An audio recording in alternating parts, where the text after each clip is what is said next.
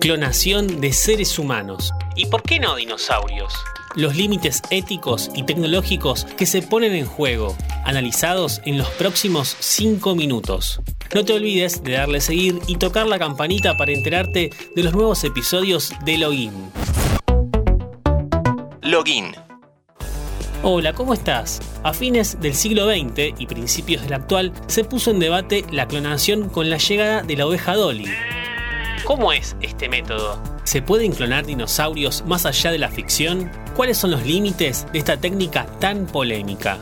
En 1996, la oveja Dolly fue noticia en todo el mundo después de convertirse en el primer mamífero en ser clonado con éxito a partir de una célula adulta.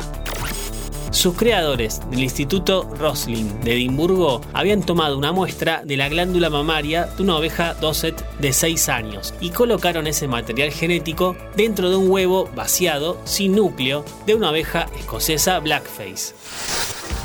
Luego transfirieron el cigoto al útero de una segunda oveja de raza Blackface que serviría como madre sustituta. Varios meses más tarde, esta oveja da luz a otra con el mismo material genético que la oveja donante del núcleo. Así nació Dolly y también la polémica, ya que por aquel entonces se creía que para la clonación humana solo harían falta un par de años de investigación. Desde ese momento, varios institutos o empresas privadas se lanzaron a la carrera por clonar, y más de un cuarto de siglo después de ese gran avance, esta técnica llegó a ser un tanto popular. Y decimos un tanto porque solo algunos países y a un precio muy elevado pueden clonar animales. Es el caso de la empresa estadounidense Biogen Pets and Equine, especializada en mascotas y caballos la única prestadora de ese servicio en Estados Unidos desde 2015. Sus precios van desde 50 mil dólares para clonar un perro, 35 mil para un gato y 85 mil si querés un caballo idéntico. A pesar de los avances de la ciencia y de la tecnología, las muestras de ADN solo son útiles por un tiempo estimado de un millón de años lo que implica que de forma teórica se podría clonar a un neandertal, pero no podría clonarse un tiranosaurio rex, porque desapareció hace más de 66 millones de años, demasiado tiempo para que esas muestras sirvan. Es que en el proceso de fosilización, los tejidos blandos se degradan y quedan solo los tejidos duros del cuerpo. La arena, la tierra y los restos de los vegetales comienzan a enterrarlo en el suelo. El agua de lluvia disuelve los minerales y luego, al evaporarse, los minerales se precipitan en el tejido esponjoso del hueso y lo endurecen. Esta fase se realiza de molécula a molécula durante un largo tiempo, hasta que el organismo se mineraliza y se convierte en piedra.